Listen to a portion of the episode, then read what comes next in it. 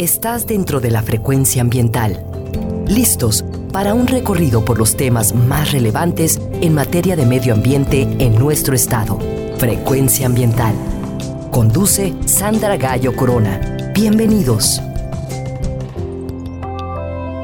Hola, muy buenas tardes. Bienvenidos a su programa Frecuencia Ambiental. Soy Sandra Gallo y los acompañaré hoy sábado 24 de octubre hasta las 4 de la tarde.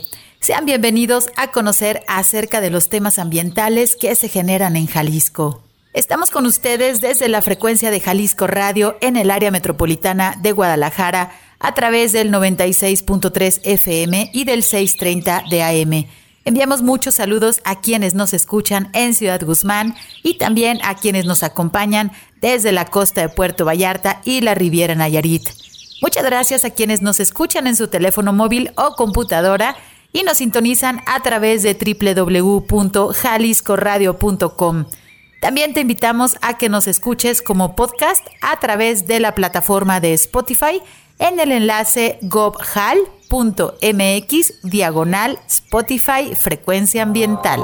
Puedes comunicarte con nosotros, te recuerdo nuestras redes sociales, la página de Facebook, Secretaría de Medio Ambiente y Desarrollo Territorial, así como también vía Twitter en arroba semadethal.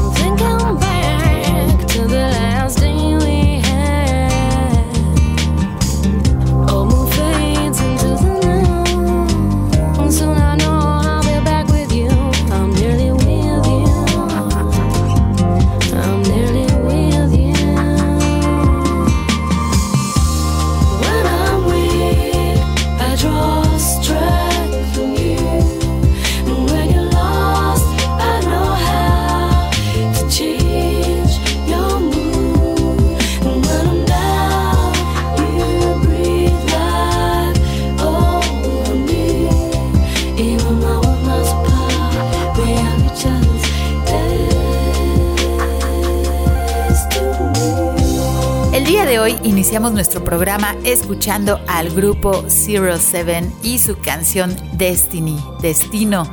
El destino que nos está alcanzando en este año 2020, que hemos aprendido muchas cosas, entre ellas pues que nuestras acciones tienen consecuencias que al día de hoy están reflejadas en una pandemia con todas las afectaciones que ya conocemos. Pero también es importante pensar cuál queremos que sea nuestro destino y no podemos pasar por alto esos fenómenos que suceden en nuestro planeta, como lo relacionado con el cambio climático. Hoy en Frecuencia Ambiental estaremos platicando acerca del Día Internacional del Cambio Climático que justo se conmemora hoy 24 de octubre como un día en el cual se invita a estar informados acerca de qué es el cambio climático y qué efectos tienen en tu región o ciudad así como también los efectos que tiene en tu vida y cómo debes adaptarte. Pero primero los invito a conocer la información ambiental que se ha generado en los últimos días. Te recordamos que si necesitas realizar algún trámite en la Secretaría de Medio Ambiente y Desarrollo Territorial, el horario de la ventanilla es de 10 de la mañana a las 5 de la tarde y puedes realizar tu cita en el teléfono 33 30 30 82 50. Si necesitas realizar algún trámite en la Procuraduría Estatal de Protección al Ambiente, la PROEPA, puedes realizar tu cita al 33 11 99 75 50. Si necesitas realizar una denuncia ambiental, puedes utilizar el correo denuncias.cemadet.jalisco.gov.mx. Como parte del plan Jalisco COVID-19, les recordamos que al día de hoy las áreas naturales protegidas de Jalisco continúan cerradas hasta nuevo aviso, con excepción del Bosque La Primavera y el Parque Nacional Nevado de Colima. Como parte del protocolo, los accesos al bosque La Primavera se han limitado al 50% de la capacidad de visitantes. Puedes consultar los horarios y toda la información para realizar tu visita en el enlace gobhal.com mx diagonal protocolo BLP y visita las redes sociales del Área de Protección de Flora y Fauna La Primavera.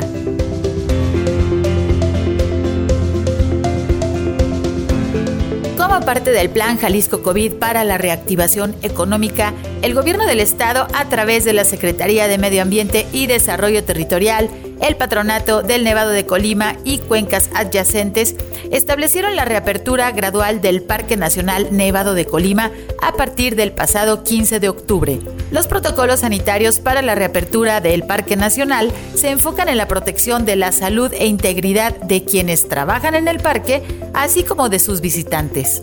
La visita al parque podrá realizarse de lunes a domingo de las 8 de la mañana a las 7 de la tarde únicamente por el acceso conocido como las cruces. El Centro Biocultural Oyamel solo podrá ser utilizado con un aforo del 50% de su capacidad que corresponde a 21 personas, esto con fines de investigación y actividades de conservación. Al momento de la entrada al parque y para cualquier actividad, los grupos de visitantes deberán tener una capacidad máxima de 12 personas, incluyendo a los guías. Los prestadores de servicios turísticos deberán consultar y adoptar las medidas correspondientes establecidas en el protocolo de acción ante COVID-19 para transporte turístico de recorridos y excursiones en vehículos y autobuses, así como el protocolo de acción ante COVID-19 para guía de turistas.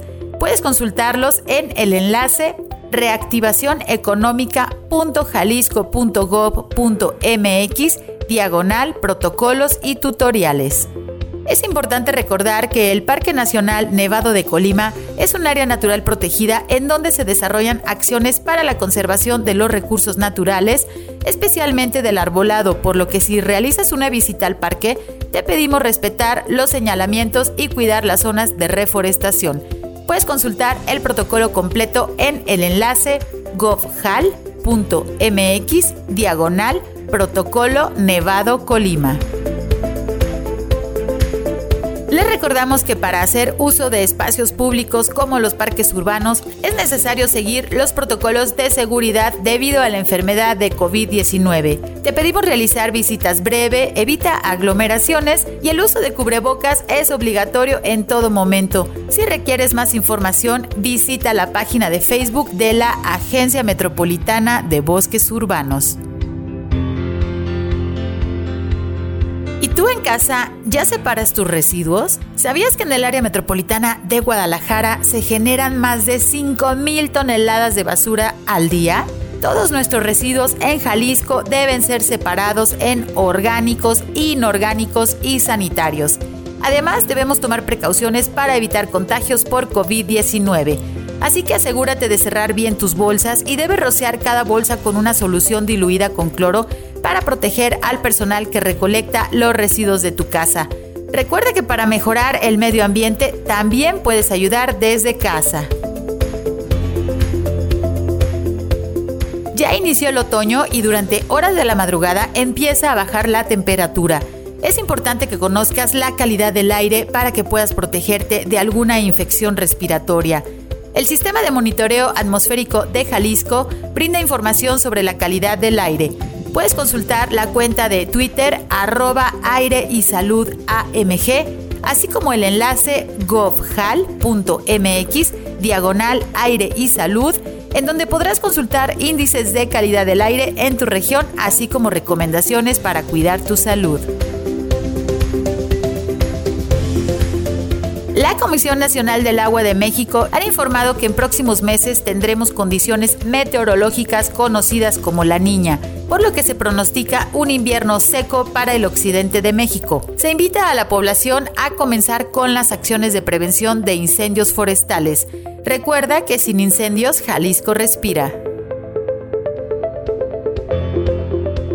Pasado 21 de octubre se publicó en el Diario Oficial de la Federación el decreto por el que se adicionan diversas disposiciones a la Ley General de Bienes Nacionales para garantizar el libre acceso y tránsito en las playas mexicanas. Las reformas establecen en el tercer párrafo del artículo 8 que el acceso a las playas y la zona federal marítimo terrestre contigua a ellas no podrá ser inhibido, restringido, obstaculizado ni condicionado, salvo en los casos que establezca el reglamento. De igual manera, en el artículo 127 se detalla que en caso de que no existan vías públicas, los propietarios de los terrenos colindantes con la zona federal marítimo terrestre deberán permitir el libre acceso a la zona de playa, la Semarnat será la encargada de dar cumplimiento a las nuevas disposiciones legales mediante un trabajo coordinado con las autoridades locales y municipales, así como con los propietarios que colindan con la zona federal implicada en este decreto, anteponiendo siempre el derecho de las personas al goce y disfrute del entorno natural y su riqueza biológica, así como propiciando su cuidado. Hoy en Frecuencia Ambiental estamos platicando acerca del Día Internacional contra el Cambio Climático y también del Día Mundial del Ahorro de Energía que fue el pasado miércoles 21 de octubre. Y es que la generación de energía en nuestro país por mucho tiempo ha sido basada en el uso de combustibles fósiles. Hoy tendremos un invitado desde la Ciudad de México quien nos platicará más acerca de este tema. Fíjense que en 1992 la Cumbre de la Tierra dio lugar a la Convención Marco de las Naciones Unidas sobre el Cambio Climático. Actualmente un total de 197 países han ratificado la convención, cuyo objetivo final es prevenir una interferencia humana peligrosa en el sistema climático. En 1995, la comunidad internacional inició negociaciones para fortalecer la respuesta mundial al cambio climático. Dos años después, en 1997, 83 países firmaron y 46 ratificaron el Protocolo de Kioto, que responsabiliza jurídicamente a los países desarrollados a cumplir las metas para la reducción de emisiones de gases efecto invernadero. En 2015 se logró un acuerdo histórico llamado el Acuerdo de París con el objetivo de combatir el cambio climático y acelerar las acciones para un futuro sostenible con bajas emisiones de carbono. Vamos a ir a nuestra primer pausa. Ya está nuestro invitado con nosotros. Regresamos en unos minutos. Frecuencia ambiental. Vuelve en unos momentos. Quédate con nosotros.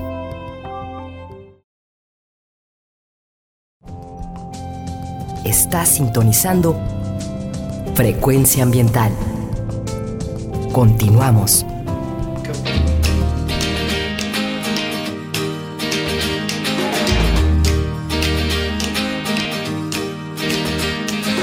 Garden was blessed by the gods of me and you.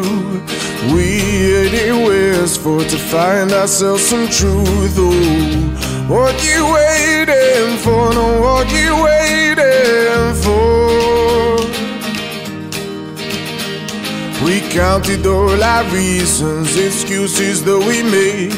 We found ourselves some treasure and threw it all away. Oh. What you waiting for? No, what you waiting for? What you waiting for? No, what you waiting for?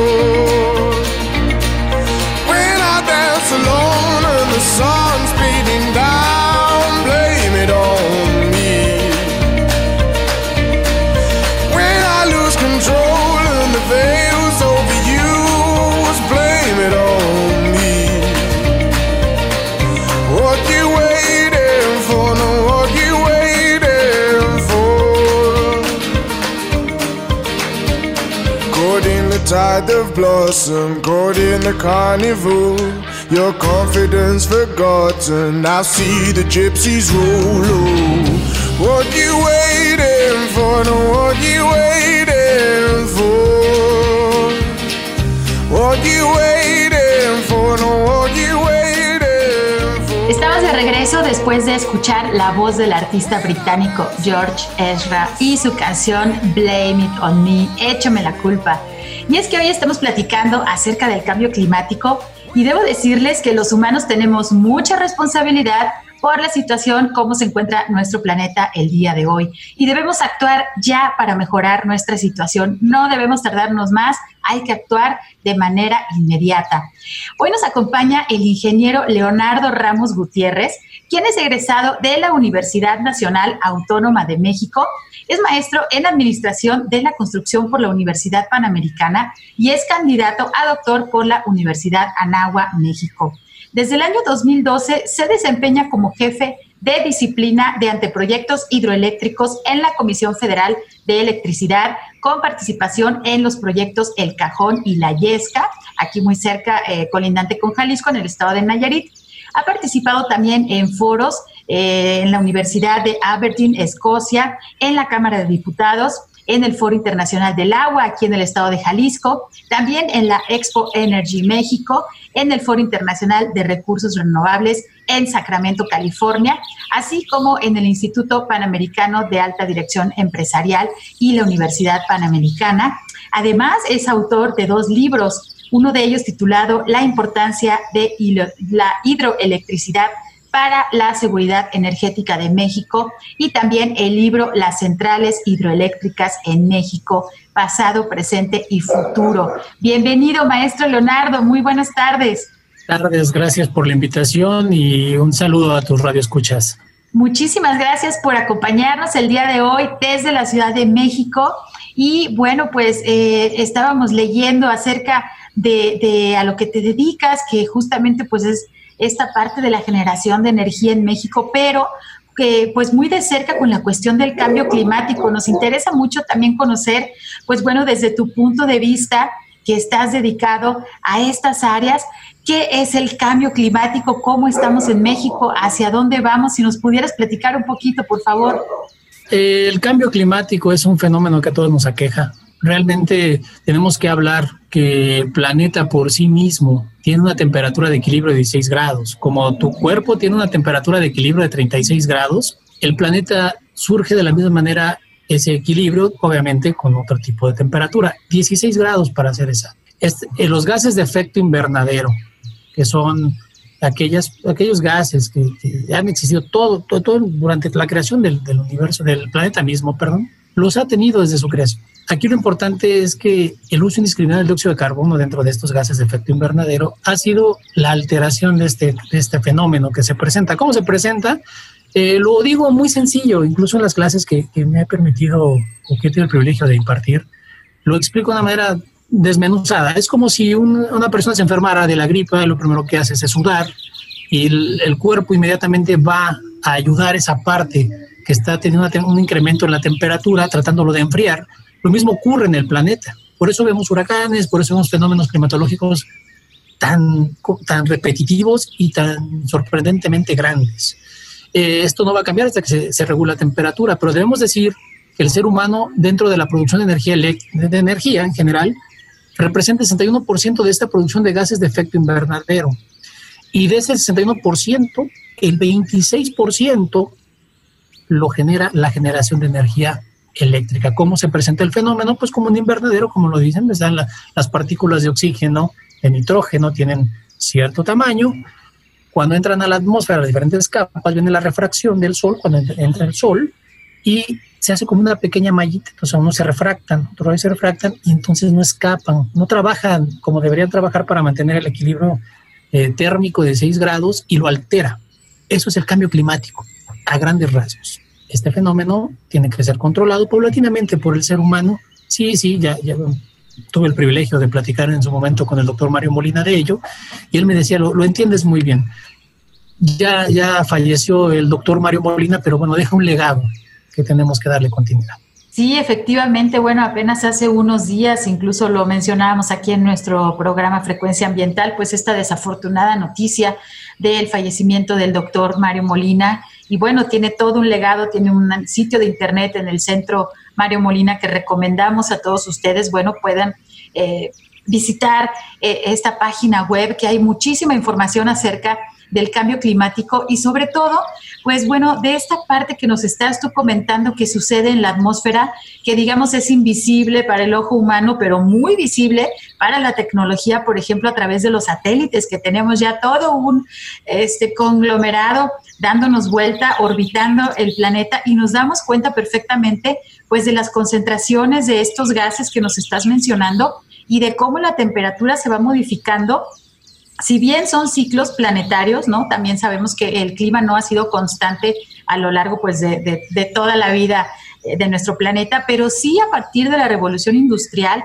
que en la cual nosotros empezamos, digamos, a meter mano y a eh, eh, desarrollar también tecnologías, pues bueno, empezamos a tener emisiones, ¿no? De, de contaminantes. Y pues bueno, ya después de tantos años, obviamente todo eso comienza a causar un efecto y es justo lo que nos platicas pues este desequilibrio, ¿no? De los 16 grados en promedio que, se pueden tener eh, en nuestra atmósfera, pero bueno, eh, eh, la parte que nos platicas también muy interesante de la generación de energía, porque todos nosotros, y bueno, ahorita los radioescuchas que están acompañándonos, obviamente, si están conectados a través de su teléfono celular, pues debieron haber cargado la batería del teléfono para que pueda estar funcionando y esa carga se realizó a través de un enchufe que está permitiendo, bueno, el flujo de energía eléctrica. Es decir, pónganse ahorita ustedes a hacer y eh, eh, eh, esa, esa parte de concientizar cuántos aparatos eléctricos tenemos en casa, qué tanto dependemos de la energía. si se nos corta por cinco segundos el Internet, estamos ya dándonos ansiedad y queremos que todo suceda de inmediato pues la vida no era así, ¿no? Eh, ahorita con toda la tecnología y con lo que estamos viviendo de la pandemia, pues bueno, también estamos mucho más conectados a todos estos aparatos que se cargan con energía eléctrica. Entonces, por un momento que se nos vaya la luz en nuestras casas, nos volvemos locos, no sabemos qué hacer, nos estamos tropezando y golpeándonos con los muebles porque no se ve nada, ¿no? Y, y eso se vuelve un caos. Pero entonces, me gustaría que nos platicaras de manera histórica y digamos, bueno, tradicional, cómo se produce la energía eléctrica en México. Por supuesto que sí, este Sandy. Mira, eh, en México eh, empieza el auge de la generación de energía eléctrica eh, ya en escalas importantes. A partir de la minería, la minería empezaba a buscar ciertos mantos acuíferos cercanos para poder abastecer energía eléctrica y de modo digamos, sustentable, no contaminando. Ellos querían el abasto de energía y el despacho firme y constante, y lo encontraron en Batopilas, Chihuahua, cuando inicia la primera, el primer este, complejo hidroeléctrico, la primera central hidroeléctrica. Y posteriormente eh, se, viene se viene poblando el, el, país hacia el centro, eh, dándole apertura a empresas particulares. Era la Mexican Lion Power Company, eh, que empezó siendo una empresa francesa, y la Foreign Company, que era una empresa canadiense que hoy se conoce como la General Electric. Entonces, en ese, en ese inter empezaron a crear pequeñas centrales este, de generación de energía eléctrica, pero me, quiero ubicar perfectamente en lo que es sustentable.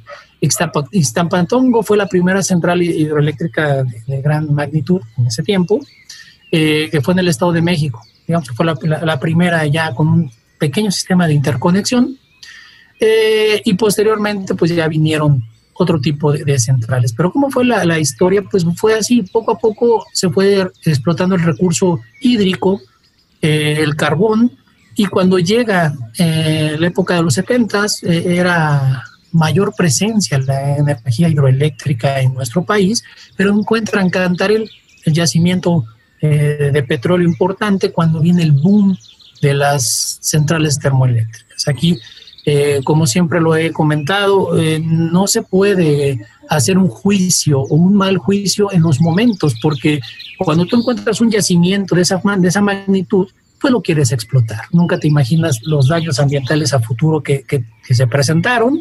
Incluso en 1990 nace la Semarnat y a, a, base de los fenómenos que se empiezan a presentar o que inician presentándose, y que es derivado de, ese auge que hay en muchos países por explotar los recursos fósiles, particularmente eh, el petróleo, para luego sacar refinerías, sacar de ahí el combustóleo para abastecer centrales termoeléctricas y siendo muy barata en comparación con centrales que utilizan recursos renovables, pues era muy viable construir inmediatamente pequeñas centrales termoeléctricas, generar y ver un buen negocio y ver una regulación de los parques eléctricos. Pero aquí más adelante este, me gustaría platicar contigo ese término de sustentabilidad con sostenibilidad, que es muy importante porque yo creo que todos los, todos los proyectos generalmente dicen sustentable para y lo manejan con el medio ambiente, ¿no? Y, creo que va por ahí una, una línea que se, debe de, de segmentar muy bien porque todo proyecto es sustentable lo importante es que sea sostenible, que se mantenga el beneficio a lo largo del tiempo, que es lo que no ha ocurrido. Pero más adelante lo, vamos a comentar. Pero bueno, así, así, así vino. Empezó con las centrales hidroeléctricas, eh, entraron centrales de tipo carboeléctricas, de, de, utilización del diésel y el boom o el despegue de, este, de estas dos vertientes fue a partir de, la época de los 70. Eh, hasta hoy en día, pues tenemos eh, grandes, grandes centrales. Eh, y te puedo comentar que hoy, al inicio del año 2020, CFE cuenta con una capacidad instalada de 41.400 megawatts con generación distribuida eh, por diferentes fuentes y se le ha dado apertura también a pequeños eh, inversionistas, sean productores independientes de energía, que antes, antes de las nuevas modificaciones tenía la ley del Servicio Público de Energía Eléctrica, hablando de 13.400 megawatts de capacidad instalada de ellos. Y bueno, con las modificaciones de la reforma energética entran 15.126 megawatts instalados hasta, insisto, hasta el inicio del 2020, con generadores, suministradores básicos, cogeneradores, suministros aislados y abastecedores de la red, que, son unas, unas posibilidades de, política que, que, le permiten a un mercado eléctrico que se conoce como mercado eléctrico mayorista entrar y que, bueno, eh, se está modificando con este gobierno entrante, pero si hablamos hoy en día, México ha venido en esa vertiente de centrales hidroeléctricas, generaciones este, termoeléctricas en, ese, en, un mismo nivel y luego en más bajo nivel en porcentaje la energía eólica y la energía, eh, eh, bueno, de biomasa es muy pequeño, de, lo tengo que, que, mencionar, pero si cerramos en números tenemos una capacidad instalada en conjunto de 70 mil megawatts y de lo cual CFE representa el 59%, los productores independientes de energía el 19%, y estas aperturas con el nuevo mercado han alcanzado una capacidad instalada de 22%, de 22% en cuanto a potencia instalada para poder generar energía eléctrica. Si hablamos de generación, cerramos el año pasado con 260 terawatts hora generación, eh, es ya cuando ya producen un tiempo determinado esta capacidad instalada, y el mundo mm, genera o cerró con 23 mil terawatts hora. Pero ojo, aquí todo lo que se genera no todo lo se consume. Entonces, es un tema también para ver cómo se distribuye la energía y que pensando en la energía renovable, no podemos decir que esta energía se va a consumir tal cual o, yendo hacia el camino de los recursos renovables también se va, se va a consumir. Entonces, en cuanto a México, ¿cómo está? Ha seguido la tendencia mundial. ¿Cómo? El, el, el, recurso renovable número uno es la hidroelectricidad, el, agua, la, hidroelectricidad, y en segundo lugar tendría que ser, eh, el mundo así lo, lo, está registrando en este orden, China, Estados Unidos, Japón son los que más producen, y México tiene esa tendencia, es hidroelectricidad, termoelectricidad y en pequeña escala otros recursos renovables. Ah, tengo que aclarar que también ha habido ciclos combinados, que es la utilización del gas para disminuir ese boom que tuvieron las, las centrales termoeléctricas y, si me permites dar nada más este dato, en cuanto a porcentaje tenemos que es el 37% prácticamente hoy en día que están trabajando los ciclos combinados y las termoeléctricas. De los 70 para acá se utilizaba el combustóleo, las han transformado, un ciclo combinado es, bueno, utilizo el combustible, pero luego el vapor lo utilizo y hago generar de manera de ciclos, pues un ciclo combinado, termino un ciclo y inicia el otro, con gas, entonces, eh, el mundo ha sido, está cambiando para tratar de mitigar los efectos que de este 26% que te comenté y México no es la excepción.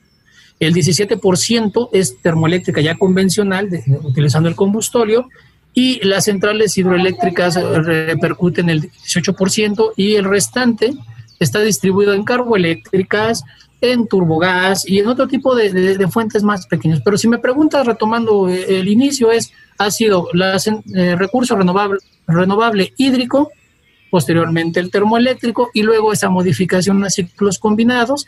Y bueno, también se ha aprovechado en Juchitán, Oaxaca.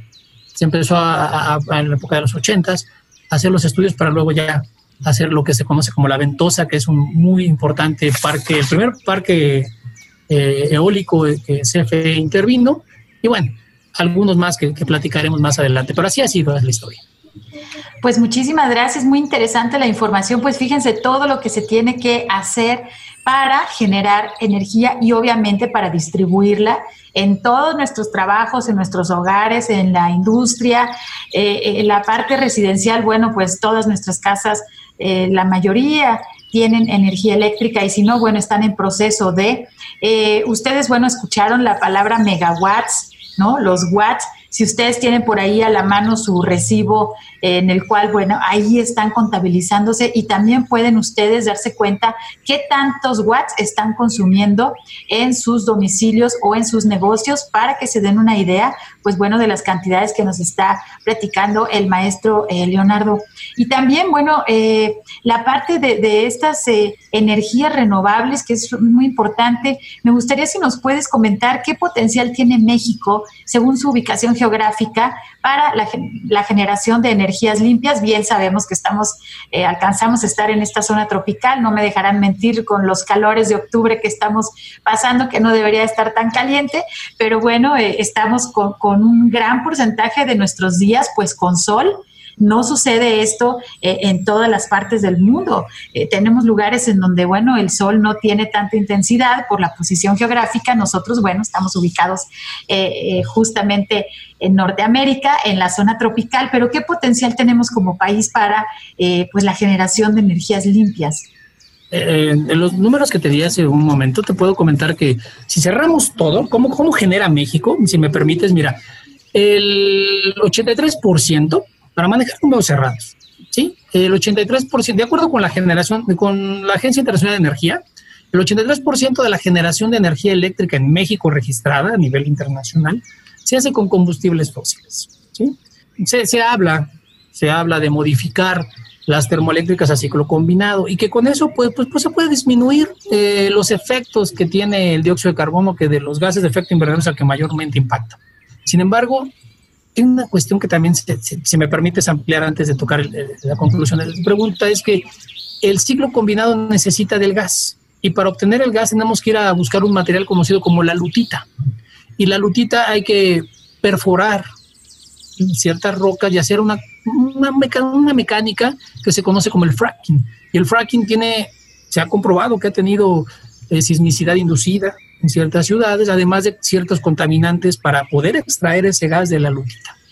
Entonces, este, sí también impactamos el subsuelo, hay, que tener cuidado, cuidado en ello. Ahora, eh, México tiene un potencial, como, como tú bien lo dices, tenemos 5.6 kilowatts, kilowatts hora para producir en cada metro cuadrado, hablando de la irradiación del sol.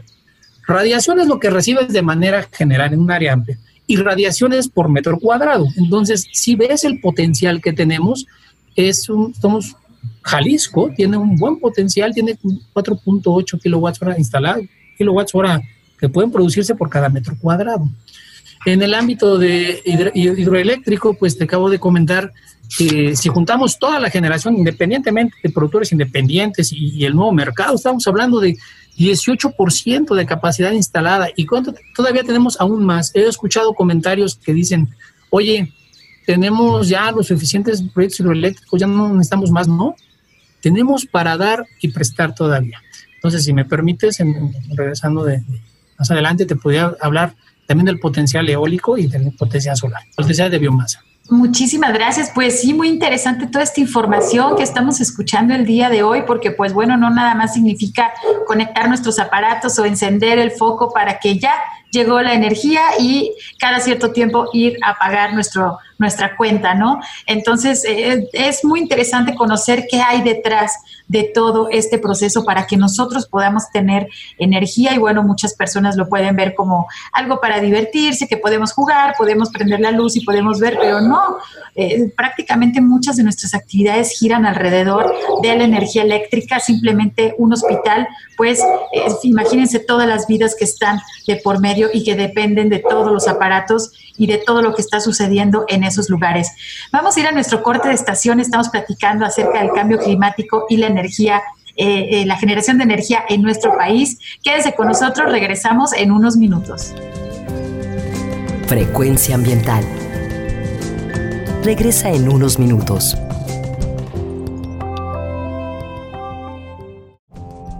Estamos en la misma frecuencia. Frecuencia ambiental. Seguimos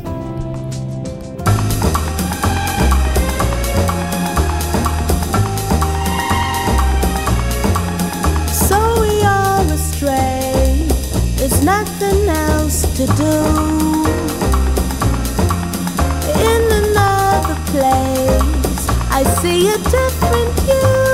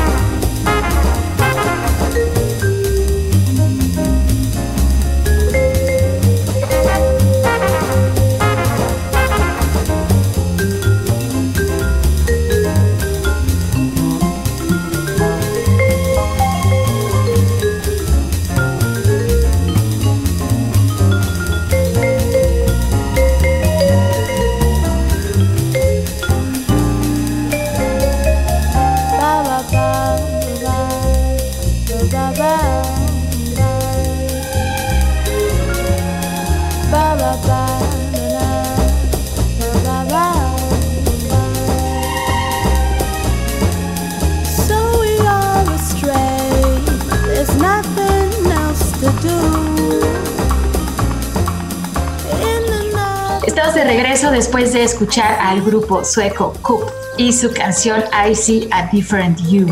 Veo un tú diferente. Y es que ante la situación que estamos viviendo relacionada con el cambio climático, necesitamos hacer cosas de manera diferente para reducir el impacto que como humanos estamos provocando en el medio ambiente. Hoy estamos platicando acerca del cambio climático y la producción de energía eléctrica en nuestro país. Nos acompaña el maestro Leonardo Ramos Gutiérrez, jefe de disciplina de anteproyectos hidroeléctricos en la Comisión Federal de Electricidad, quien se enlaza con nosotros desde la Ciudad de México. Y bueno, pues platicando en el bloque anterior pues cómo se realiza la generación de energía en nuestro país, el potencial que tenemos, incluso mencionaba, bueno, pues a Jalisco que tenemos un buen potencial, estamos en la zona tropical y pues eh, hay diferentes alternativas para realizar esta, esta generación de, energía. También nos hablaba, bueno, de, algunos importantes proyectos, pero quisiera yo preguntarles eh, de, los de los proyectos emblemáticos a nivel nacional, eh, si nos puedes mencionar dónde están ubicados, bueno, tú, tú los conoces de memoria, pero nosotros, eh, pues son, a lo mejor lugares que desconocemos o, proyectos y qué es lo que está sucediendo en nuestro país es muy importante. ¿Cuáles son estos proyectos emblemáticos? Jalisco, el estado de Jalisco está es un estado privilegiado por recursos renovables. Aún falta por aprovecharlos. El, río Santiago se ha aprovechado de manera eficiente. Eh, tienen ahí una, bueno, yo participé en dos grandes proyectos, tuve el privilegio de estar ahí eh, incluso en el proyecto hidroeléctrico El Cajón, Leonardo Rodríguez Alcaine, se llama la central hidroeléctrica, hubo una, todavía otra presa, que fue de la última que se ha construido en, México, que es el proyecto hidroeléctrico La Yesca, que alcanzó 220 metros de altura de su cortina, para hablar de, un, de una presa emblemática, que recibió varios premios, entre ellos el Milestone, a nivel internacional, que es una, es una presa eh, de cara eh, de concreto, con- de enrocamiento con cara de concreto, que en su tipo, en su tipo es la más alta de, de- de- de- México, ¿no? Y de Latinoamérica. Ya la superaron, pero en su momento fue la más, la más alta. Y también de otro proyecto emblemático que podemos hablar es, no podemos dejar de hablar hay, hay formas de clasificar las centrales hidroeléctricas, que quiero empezar por ahí de los recursos renovables, ¿no? Eh, que es por su capacidad instalada, la potencia que puedes meter o la altura de su cortina, o dique, algunos le llaman. Entonces, está en la presa Manuel Moreno Torres, conocida como Chicoacén, que todos la conocemos como Chicoacén, que tiene 2.400 eh, megawatts de potencia instalada y también tenemos que tiene una altura de 261 metros. No, no es de, de- de- de concreto, con- de enrocamiento con cara de concreto, es otro tipo de, materiales, pero también eh, no quiero, no quiero este, dejar de mencionar la, la presa Aguamilpa, que en cuanto a potencia tiene 900 megawatts de potencia instalada. Entonces tiene, tiene muy, muy buenos eh, eh, dividendos en el aspecto de aportación de recursos renovables del estado de, Jalisco. Eh, Claro, Aguamilpa está en Nayarit, ya en el estado de Nayarit, en Colayesca, comparte Jalisco y Nayarit, pero pero bueno, tenemos también Agua Prieta, otros buenos, buenos complejos que para lo título personal son, es una presa, es, un- es una central que utiliza aguas negras, que, que aporta al desarrollo sustentable de México. Y bueno, eh, también quiero comentarte una diferencia eh, importante en la ley, en la ley de la industria eléctrica que, se ha promulgado, donde separamos la energía renovable de la energía limpia. Digo, se ha clasificado eh, que todo lo que no produzca dióxido de carbono es limpio. Entonces, si es así, tenemos que mencionar que tenemos una, una planta en Veracruz, conocida como Laguna Verde, que es una núcleo eléctrica que es- por sí misma genera el 5% de la generación total del país. Entonces, una, pre- eh, tiene ciertos problemas desde el punto de vista ambiental. Al no contaminar, pues dicen que es, no, más bien no producir dióxido de carbono, se dice que es una central que no, no contamina, pero pues sí tiene ciertos vertientes a analizar como eh, los repositorios, ya que esta trabaja con, con uranio. El uranio es unas barras de uranio enriquecido que actúan con agua pesada. Son dos reactores de tipo eh, BWR, que es este Boiler Water Reactor. Es un, es un- son reactores de ebullición. Entonces reaccionan, reaccionan de alguna forma en fisión nuclear y bueno, esos elementos tienen que ir a, ciertos repositorios. Entonces eh, tiene esas vertientes, ¿no? Para poder analizarlos como una energía limpia, sin embargo, al no producir dióxido de carbono, dicen que es limpia y pues finalmente te puedo comentar hay un parque eólico, el más grande que ha hecho CFE es La Ventosa en, en Juchitán, Oaxaca, que, hablamos de 85 megawatts de capacidad instalada. Y bueno, la industria particular ha creado en Nuevo León eh, una central eólica de 252 megawatts eh, de capacidad instalada que arrancó en 2016 y bueno, pues el Parque Solar Villanueva en Coahuila, que estamos hablando que tiene 828 megawatts. En cuanto a materia de recursos de recursos renovables o energías limpias, creo que son los, los que a título personal yo te podría nombrar como emblemáticos para México.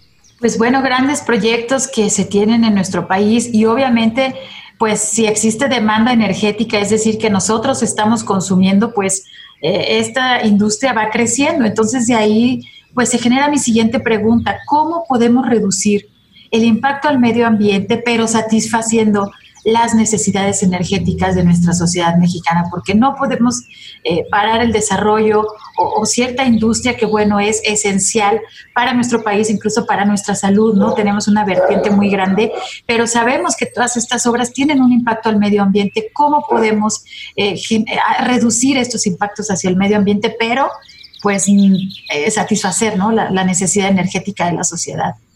Claro que sí, es, es, es interesante el, el cuestionamiento, pero es precisamente ahí donde tenemos que ver a futuro, en el mediano y en el corto, en el corto y mediano plazo, en el eh, ¿por qué? Tenemos el compromiso de, de la ley de cambio climático, tenemos el compromiso internacional de generar con cierto porcentaje con energías limpias. Mira, la industria no va a cambiar. O sea, la industria a, nivel mundo, al nivel mundo lo mueve el carbón y el gas, como te, te, lo comenté hace un momento. Entonces México tiene esa, esa tendencia. Eh, está modificando a ciclos combinados, estamos modificando los que nos dedicamos a la generación de energía eléctrica a, a ese rubro. Sin embargo, eh, ¿qué podemos hacer para, para reducir esto? Garantizar la seguridad energética. ¿Qué es la seguridad energética? es tener un, un despacho de energía eléctrica firme y constante, pero asequible, es decir, barato. Entonces tenemos que ver un- unos esquemas este, de análisis de costos y beneficios bien estructurados, viendo a futuro. Como te comentaba en el segmento anterior, la sustentabilidad no parte nada más de ser sustentables. ¿Qué es sustentabilidad? Pues que tus proyectos y todo lo que tú creas para modificar el medio ambiente que socialmente sean aceptables, que ambientalmente sean equilibrados y que económicamente sean viables. Si tú resumes esos tres, esos tres factores o los haces como un conjunto, el centro va a ser seguridad energética pero que sean sostenibles, que eso es lo que no podemos. A- Hasta el momento no, no se visualizó a lo largo del tiempo que todos los proyectos sean sostenibles, incluso las termoeléctricas. ¿eh?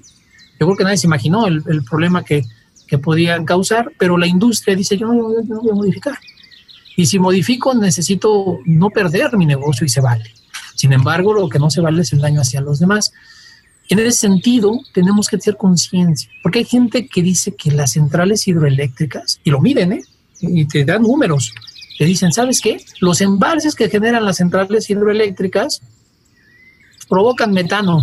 Estás contaminando. Pero mira, si lo comparas con lo que hace una carboeléctrica en un gigawatt hora generado, imagínate, siete vagones completamente llenos de carbón, en una hora los genera una carboeléctrica, para darte una dimensión de lo que te quiero decir. Y una central hidroeléctrica, la dimensión del metano, que es el segundo gas de efecto invernadero más importante para para estos efectos que hemos sufrido en el planeta, no le llega ni al 10% de estas cantidades. Sin embargo, el carbón existe porque es lo más barato para generar energía eléctrica. La industria no, no cambia. ¿Qué podemos hacer nosotros? Pues y, eh, suministrar la energía. Y tenemos que voltear a los recursos renovables, evidentemente. Sin embargo, hay que hacerlo con cierta lógica. ¿Por qué? Porque eh, en México se está experimentando. Eh, si tú metes o te vas abruptamente también a los recursos renovables, puedes dañar las redes. ¿Por qué? Porque son intermitentes. No todos los días el sol se aprovecha con la misma intensidad, con la misma intensidad del sol, ni el viento sopla con la misma fuerza. Evidentemente cambian las características. Y eso hace que tengas una energía intermitente. Y vas a necesitar un respaldo eléctrico. Oye, Leonardo, pero a ver, si la CFE dominaba anteriormente todo esto, ¿por qué ahora me pides una nueva innovación? Bueno, esa es la palabra. Para poder nosotros, aparte de una cultura del ahorro de energía, de cambiar la forma en cómo utilizamos los aparatos eléctricos en casa, una, una cultura masiva de los medios de comunicación, el sector residencial no impacta tanto como las grandes eh, consumidoras de energía, como las grandes empresas ¿no? que, que, que, que consumen energía eléctrica y que les interesa un despacho firme y constante. También a los inversionistas les interesa el negocio y la recuperación rápida. Entonces, ciertas políticas se deben de conjugar. Para ello, lo que se requiere es buscar la innovación, buscar un equilibrio en, la iniciativa privada con la iniciativa pública y ver siempre a futuro. ¿Cómo? Mira, eh, tenemos centrales hidroeléctricas que se pueden repotenciar con innovación. Tenemos eh, grandes complejos que se podría tener mini centrales que no se han hecho. Sin embargo, hay gente, insisto, ambientalista que dice, oye, los embalses impactan. Pero hay una palabra que utiliza mucho la gente que se dedica al desarrollo de proyectos ambientales, la compensación. Si tú, hay una cosa reforestación y forestación, ¿no? que para tus radioescuchas que no están familiarizados con eso, buscar el equilibrio, si lo quieren ver así, discúlpenme lo coloquial y para los especialistas es, pues colocar arbolitos donde dañas, ¿no? Si dañaste tres, pues pon siete. Por, ya, por, por, buscar una manera de explicarlo. Hay que buscar una compensación de ello. Si vas a, a afectar los asentamientos humanos, que no es fácil, es un tema difícil, que es lo que se ha, ha parado las centrales hidroeléctricas, pero México necesita seguir ese camino de la hidroelectricidad, pero no con políticas cambiantes de operatividad, creo yo. ¿Por qué? Porque tú todavía tienes grandes centrales por construir. El problema es que son caros. Pero si tú deslindas esta inversión hacia una inversión quizás más pequeña como eh, la energía solar o la energía eólica, vas a acarrear problemas en la red de transmisión eléctrica porque provocan reactancia, un fenómeno que se presenta con un pequeño campo magnético, hay una pequeña basurita en la red y quienes producen energía, con energía solar, al ver un negocio, pues van a querer meterle energía a la red, pero eso también provoca congestión. Entonces, eso te va a llevar al respaldo eléctrico. Y te vuelvo a hacer la pregunta, Leonardo, ¿por qué la CFE no lo veía antes? Ah, bueno, la CFE, antes de la reforma energética, se encargaba de distribuir, generar, construir todo el parque eléctrico. Entonces, el respaldo lo daba ella misma. Entonces, eh, eh, la única manera de ahorrar es un cambio de cultura hacia los recursos renovables con cierto equilibrio técnico-económico. Híjole, súper interesante, el tema es muy amplio y la verdad es que espero que nuestros radioescuchas pues eh, tengan un poco más en cuenta de qué es todo lo que se tiene que realizar para generar la energía que está llegando a nuestras casas. Y bueno, como bien lo menciona el maestro Leonardo, si bien el sector residencial que corresponde pues a todas nuestras casas, ¿no? Nosotros que ahora estamos desde hace muchos meses trabajando desde casa y me imagino que se disparó también el consumo de energía en los hogares, pues bueno, no porque la industria nos gane, digamos, en, el impacto que se está generando. Eh, yo creo que tenemos que generar esta cultura, como bien lo mencionas, de no desperdiciar energía dentro de nuestros hogares. Es como, digamos, la parte, eh, el granito de arena que nosotros podemos aportar y no podemos decir, pues nada más que la industria eh, tome cartas en el asunto. Pues no, todos estamos utilizando la energía, todos la estamos pues bueno, nos estamos beneficiando. Y aquí cabe señalar, hace algunos programas atrás realizamos justamente una edición especial porque, eh, si recuerdan, la Secretaría de Medio Ambiente y Desarrollo Territorial publicó en mayo de este año el Manual de Buenas Prácticas para el Ahorro de Energía en Casa. Les recomendamos consultar el documento completo. Hay un enlace que es govhal.mx diagonal manual energía residencial. Ahí, pues bueno, hay algunos tips, explican un poco cómo podemos hacer más eficientes nuestras viviendas y también evitar pues estos vampiros energéticos, todos sus aparatos electrónicos que están consumiendo energía y que bueno, eh, no los estamos utilizando. Entonces, pues eh, muy, muy importante eh, maestro, estamos llegando a la parte final de nuestro programa, se nos ha ido muy rápido, hay mucha información desde lo que están ustedes trabajando, es muy importante que nosotros pues conozcamos un poco más allá, ¿no? De, para poder prender la luz en nuestra casa, para poder tener un refrigerador que esté enfriando eficientemente nuestros alimentos, ¿no? Eh, hay muchos alimentos para, bueno, cargar nuestros teléfonos celulares, necesitamos energía, entonces hay que ser conscientes de toda esta cadena y también del impacto que está provocando y qué podemos hacer nosotros, ¿no? Desde la perspectiva ciudadana también, qué pequeñas acciones estamos eh, eh, pues bueno, como con la responsabilidad, ¿no? De, de, realizar y que muchas veces pues no nos implica mucho esfuerzo.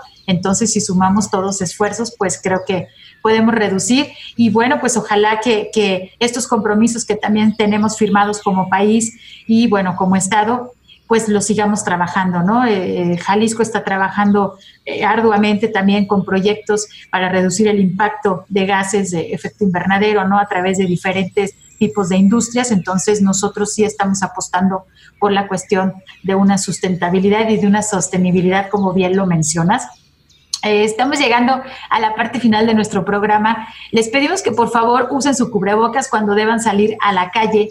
Ayuden a reducir las consecuencias de esta pandemia de coronavirus que aún no ha terminado. Quiero agradecer a nuestro invitado, maestro Leonardo Ramos Gutiérrez. Muchísimas gracias por acompañarnos. Un placer, Sandra. Siempre abierto. Un abrazo y saludos a tus escuchas.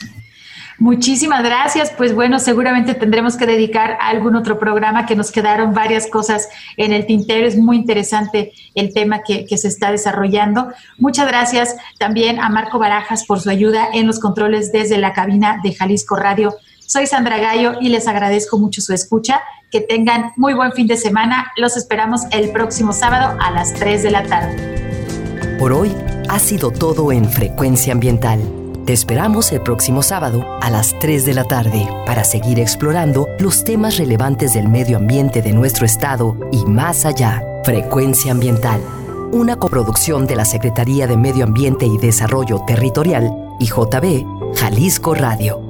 Hasta entonces.